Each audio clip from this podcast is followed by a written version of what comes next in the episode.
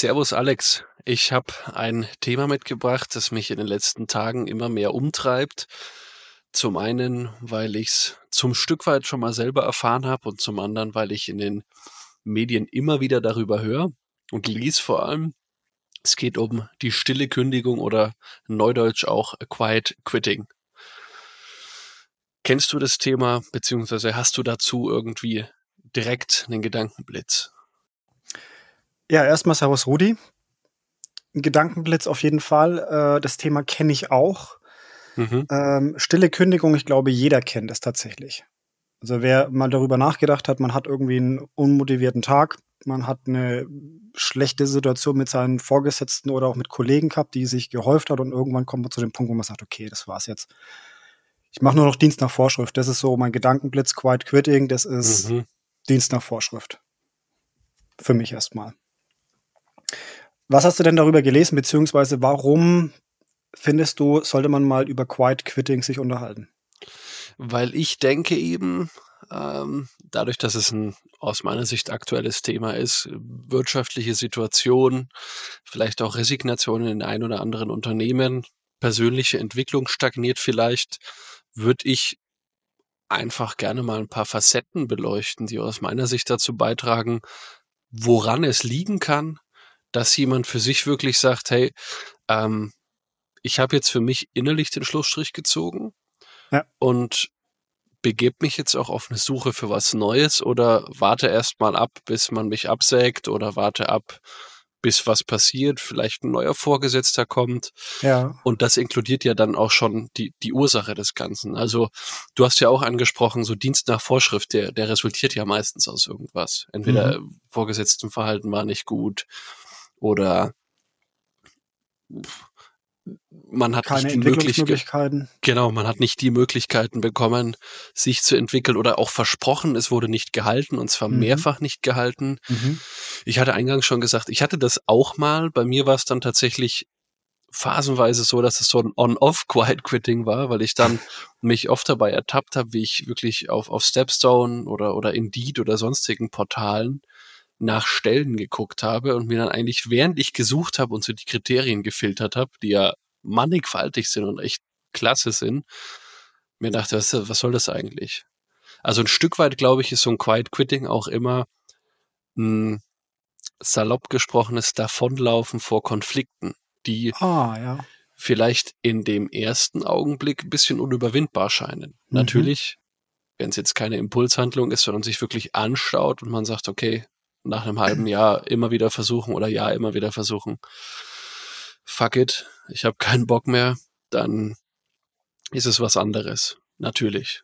Aber was, was für Dinge fallen dir noch ein, wo du sagst, hey, hm, das könnte auch dazu beitragen? Also Oder wo hattest du es in ja, Situation? Ich unterhalte mich viel mit Mitarbeitern und auch mit Führungskräften und da ist es häufig der Grund, dass es auf einen Führungsfehler zurückzuführen ist.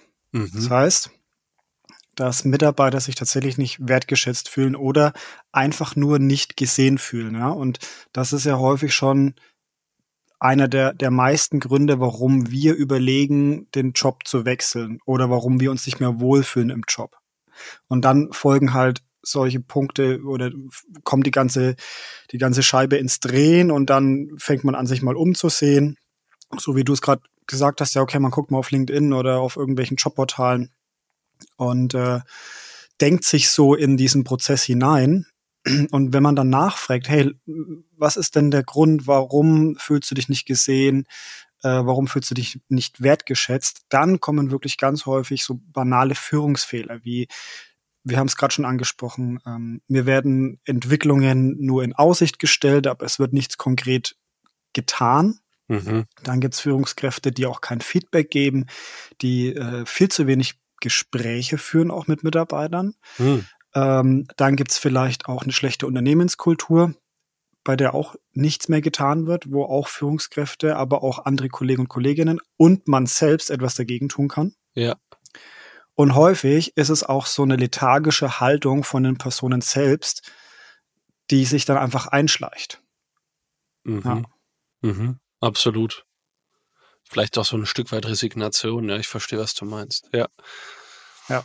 Mhm. Also im Prinzip jeder dieser Kandidaten, die mir begegnet sind, wusste letztendlich, wo dieses Quiet Quitting herkommt und dass er, mhm. das fand ich gerade ganz schön, was du gemeint hast, ähm, dass er selbst was dagegen tun kann. Ja, also eigentlich weiß man ja, dass man äh, nicht unbedingt jetzt, ähm, wie soll ich es ausdrücken, man weiß, dass man die Situation ändern kann, aber man scheut sich vielleicht eben diesen Konflikt einzugehen oder wirklich die Arbeit zu machen. Weil, nehmen wir mal einfach nur einen beispielhaften Punkt, die Entwicklung. Der Chef bietet dir eine Entwicklung an, beziehungsweise stellt eine Entwicklung in Aussicht. Mhm. Okay, jetzt kann man natürlich darauf vertrauen, dass da irgendwann mal was kommt. Das ist Nummer eins. Klar, wenn da nichts kommt, dann ist es aber auch meine Aufgabe, nochmal aktiv nachzufragen. Und selbst wenn dann nichts kommt, habe ich immer noch andere Möglichkeiten, mich zu engagieren im Unternehmen. Ich kann Richtig. nachfragen, ob ich mich in Projekten engagieren kann. Ich kann gucken, ob ich ähm, mich vielleicht für Weiterbildungen interessieren kann. Ich kann mich bei, bei meinen Kollegen irgendwie ähm, mit einklinken oder meine Unterstützung anbieten und, und, und. Also es gibt immer Möglichkeiten, die einem äh, angeboten werden oder die einem über den Weg laufen, so dass man nicht das Gefühl hat, dass man stehen bleibt. Und das ist ganz, ganz wichtig. Und ich glaube, in so einer Situation war auch jeder von uns schon mal. Der ein oder andere, der schafft sich selbst nochmal da rauszuziehen und andere bleiben halt einfach in diesem Trott und geben die Verantwortung ab. Mhm. Absolut. Also was mir als erstes in den Sinn kommt, wirklich bildlich wieder, ist dieser, dieser Schritt aus der Komfortzone raus in diese Lernzone, in die Veränderung hinein. Und das ist mhm. natürlich immer ein schwieriger Schritt, weil das ja. Gewohnte ist bequem. Ja. Ähm, da hat sich auch gewiss was drum gebildet. Also häufig orientiert sich ja am Job auch dann das Privatleben. Was mache ich abends danach? Wann komme ich raus? Wie viel Zeit muss ich noch dann investieren, um hinzukommen, ja. wieder nach Hause zu kommen? Das kennen wir alles. Also das ist halt dieser Schritt, dieses Neue wirklich zu wagen. Mhm. Und ähm, häufig scheut man sich davor, weil man eben sagt, hey, wirklich was Neues anfangen will ich jetzt nicht wirklich.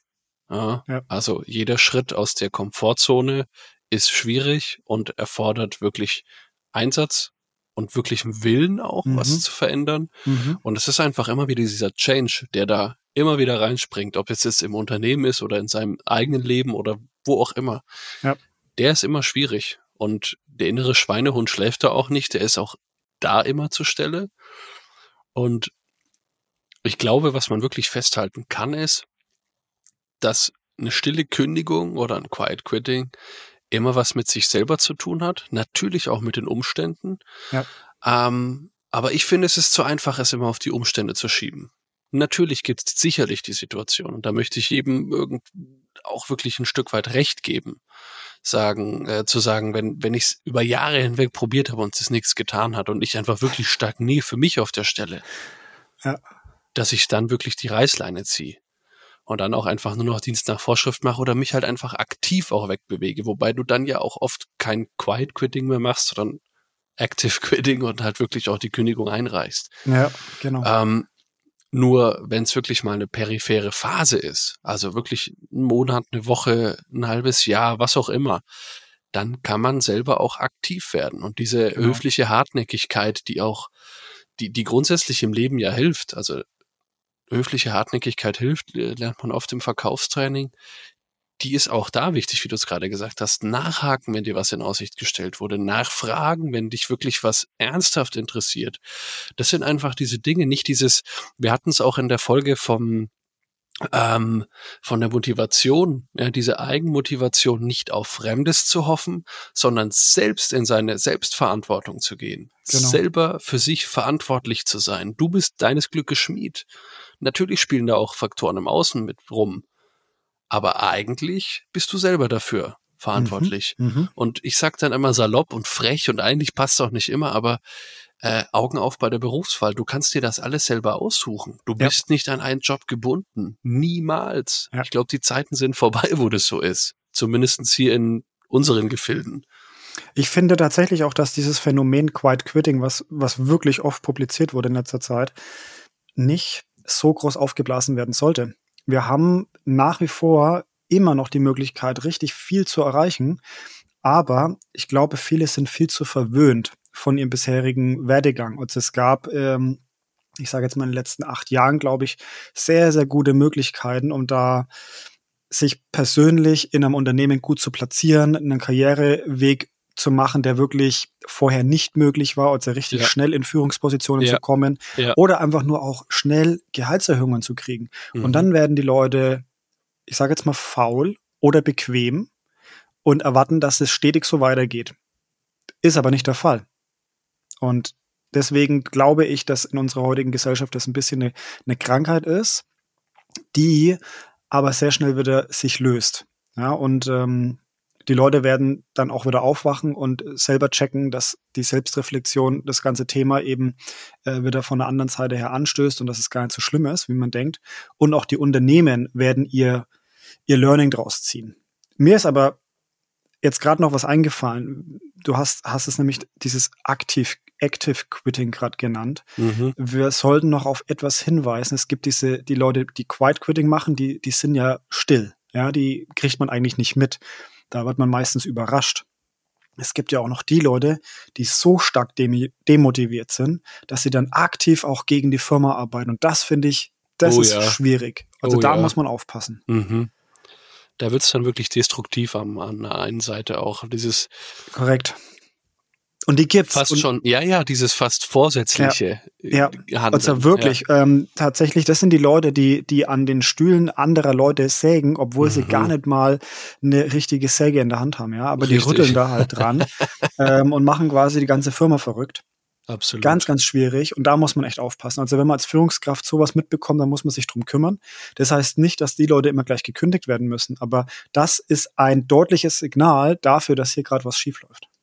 Absolut. Und da gilt es dann eben zu eruieren, woran es liegt. Das ist, das ist ja. ganz klar. Häufig sind es die Führungsfehler, häufig sind es wirklich die einfachen kommunikativen Dinge. Mhm.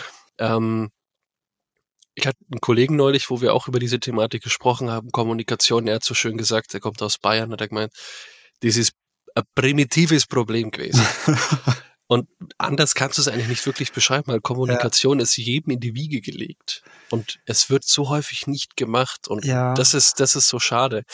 Ähm, was mir gerade in den Sinn kommt, es gibt auch die Kollegen, die sagen, naja, wenn sich das nicht ändert, muss ich halt gehen, weil Angebote habe ich ja noch hm, und nöcher. Das ist also Erpressung. so, ja, so nach dem Motto, äh, Bell, äh, Hunde, die Hunde, die bellen, beißen nicht. So, hm. äh, die drohen mit der Kündigung. Ja. Äh, nur, dass sich dann was ändert. Also da finde ich den Satz ganz gut. Wer auf Reisen ist, den soll man nicht aufhalten. Absolut. Ja. Also definitiv. Das ist, ähm, da bin ich bei, absolut bei dir. Definitiv. Jetzt muss mal kurz, was ich hatte noch einen Fall. Ach ja. Hm. Was, was ich auch in einem Artikel gelesen habe, ist, dass äh, die, die, die Generation, die nach uns kommt, ähm, vom Namen her bin ich mir nicht sicher. Ist das Z? Was sind ja, wir? Ja. Ich glaube, das ist Generation Z. Das sind Y, YZ und dann, ach Gott. Ja, ja, ich glaube, das ist aber. Sollte man nochmal aufdröseln. Wäre auch eine coole Folge übrigens. Absolut, ja, ja, definitiv. Ähm, dass die äh, Generation Z oder Z eben dadurch, dass sie in einem, in einer Lage des völligen Überflusses aufgewachsen ist und des völligen, ich muss mich für nichts wirklich anstrengen. Und hier möchte mhm. ich jetzt betonen, dass ich nicht alle damit meine, mhm. sondern das ist ja grundsätzlich bei dieser Generationenthematik so, dass du halt einen Durchschnitt nimmst. Ja. Und wenn ich mich da beispielsweise mit denen vergleiche, dann denke ich mir manchmal schon, oh krass, aber wenn ich mich mit der Generation vor uns vergleiche da merke ich dann auch schon, dass ich tendenziell eher wirklich die Generation abbilde, in der ich bin. Mhm.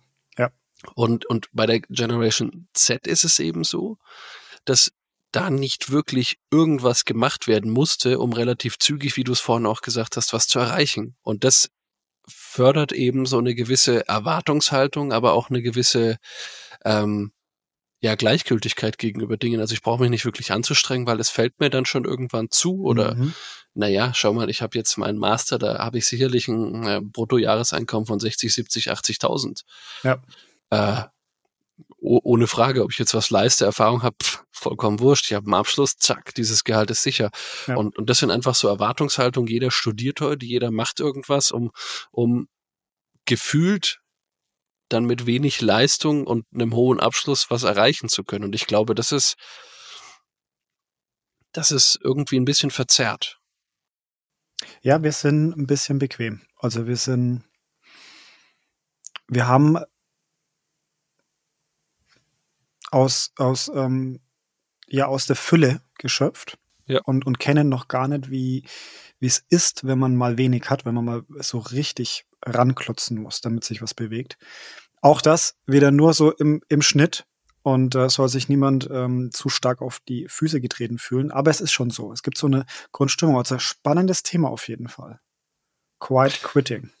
Yes, und wir sind vollkommen abgeschwiffen jetzt auch äh, zu, zu Generationen und, und ähm, Engpässen und Ressourcen.